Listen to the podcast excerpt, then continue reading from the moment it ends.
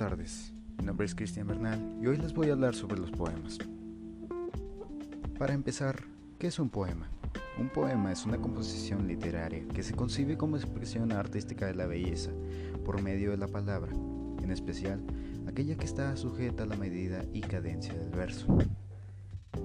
Hay que recalcar que los poemas se dividen en diferentes géneros, primarios y secundarios, los primarios siendo el épico, lírico y dramático, y los secundarios siendo satírico y didáctico.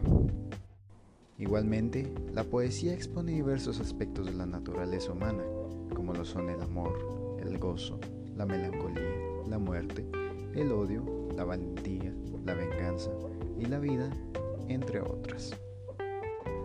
Algunas de las características de los poemas son que contienen rima, verso, estrofa, ritmo, metro, extensión, usan recursos y subjetividad. Y a continuación les voy a, dar un ejemplo de un poema.